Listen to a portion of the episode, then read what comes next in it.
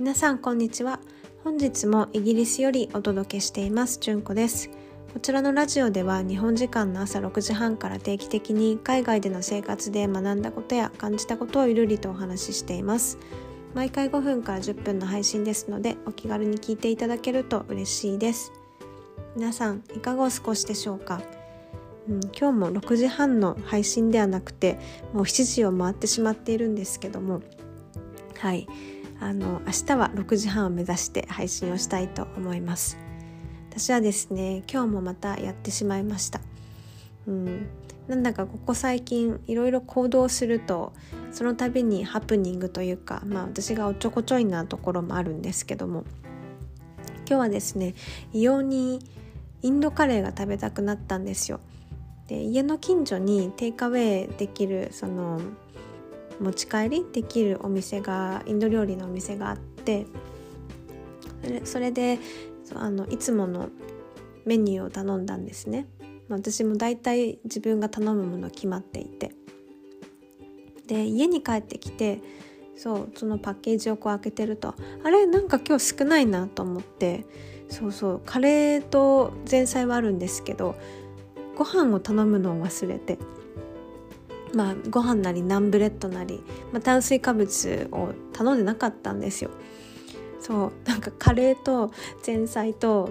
うん、だけでご飯なしでそうなんだかちょっと寂しい感じだったんですけどそうご飯を忘れるって、うん、こんなこと初めてだなと思います。でもまあカレーだけでも美味しいんですけど、うん、ちょっと忙しくしてたり、まあ、他のことを考えながら何かをするとそ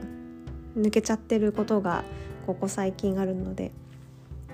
うん、まあちょっと気をつけようかなと思ったんですけどそうご飯を忘れた自分が面白すぎて、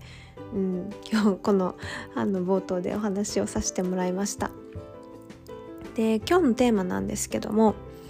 うん、海外でどうして自分の英語が通じないのっっていうのをテーマにお話をしたいと思います。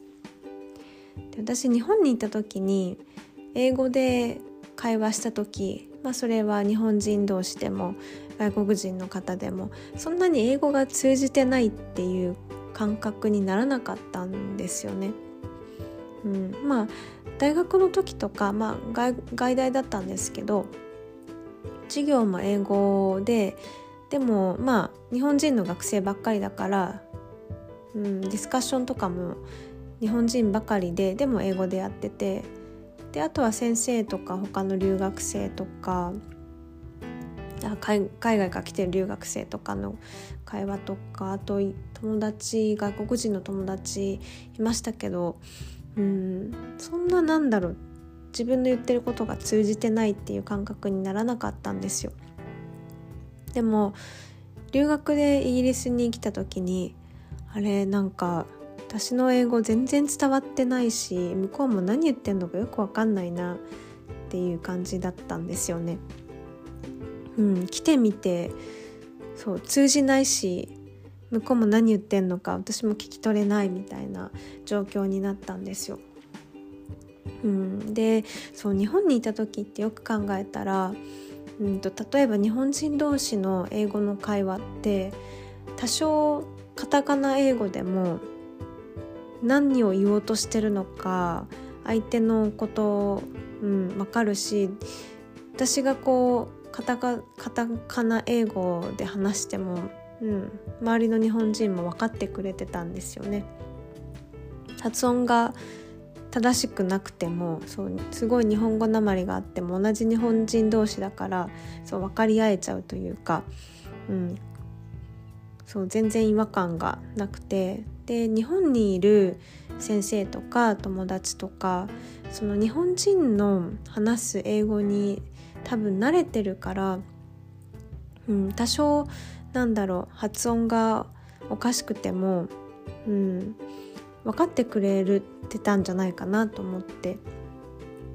うん、その人たちももう日本人の音日本語日本人というか日本語の音に慣れてるし日本人が話す英語の特徴もきっと慣れてる人が多いから、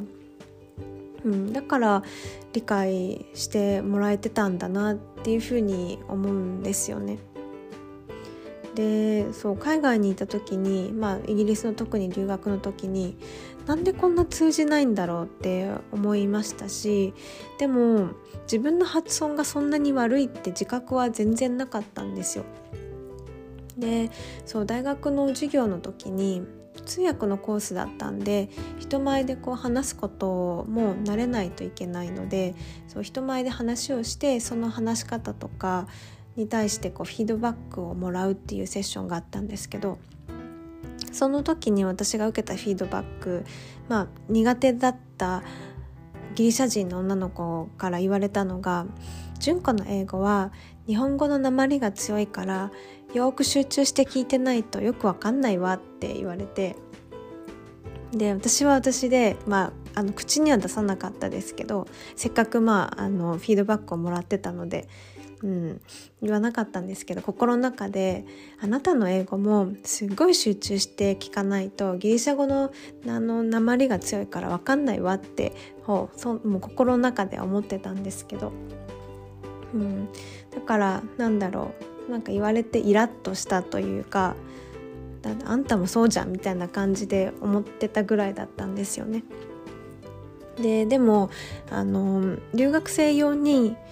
えー、発音矯正のクラスがあったんですね。通訳通訳者のための発音矯正のクラスみたいなのがあってでその先生から「純子ちょっと補習校やろっか」みたいな感じでうんと追加のそうレッスンを先生からこう提案してきてで、まあ、男性だったんですけどでちょっとオタクっぽい先生で「わ何この先生。このこの先生のオフィスに連れ込まれて変なことされたらどうしよう」みたいな。そんな勝手な自意識過剰な反応、まあ、反応その先生の前ではそんな反応してないんですけど心の中ではちょっとそんなあの自分の声も聞こえてきて、自意識過剰すぎる。今思うと自意識過剰すぎるとか思うんですけどその時は何この先生って思っちゃった自分がいたんですよね。でもそれだけ私の日本語の発音、うん、日本語の鉛が英語の発音にすごいこう出てたからこれはいかんと思って多分先生が気を利かせてこう補習のねレッスンを何回もしてくれたんですけどそうだからそれぐらい私自分で自覚なかったんですよ。うん、でもそのえーと、あの授業以外のその先生のマンツーマンの追加のクラスの時にめっちゃ顔が疲れたんですよ。正しい発音ができるまで発音させられてなんか顔が顔がめっちゃ疲れたんですよね。なんだろうもう勘弁してみたいな感じででもしかも自分発音が悪いって自覚してなかったんでもう早く終わ終わってほしいって思った思ってたんですよ。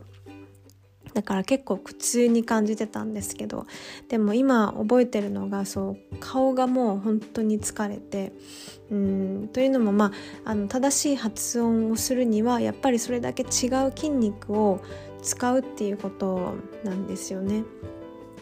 うんだからその時は何だろうそこまで自覚してなかったんですけどでも顔がこれだけ疲れるってことは、うん、相当自分のうん、今までの発音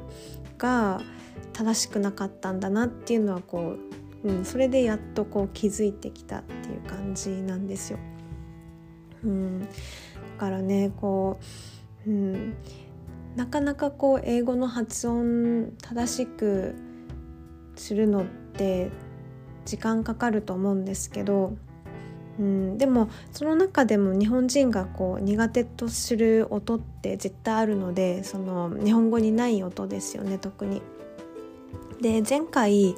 L と R のお話をさせてもらったんですけど、まあ、前回というか前のポッドキャストでそうまたあの近いうちに別のあの発音に関してもお話をしたいなと思ってます。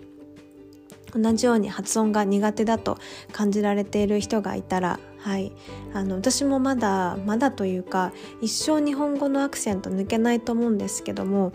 うん、でも発音が下手くそだからこそこの点に気をつけなきゃいけないっていうのは、うん、勉強し勉強したというか、まあ、強制的に教えられたので、まあ、そういったことをねこうお伝えして皆さんのあの、まあ、役にも立てたら嬉しいなと思ってます。はい、本日も最後まで聞いていただきありがとうございました。また次回のポッドキャストでお会いしましょう。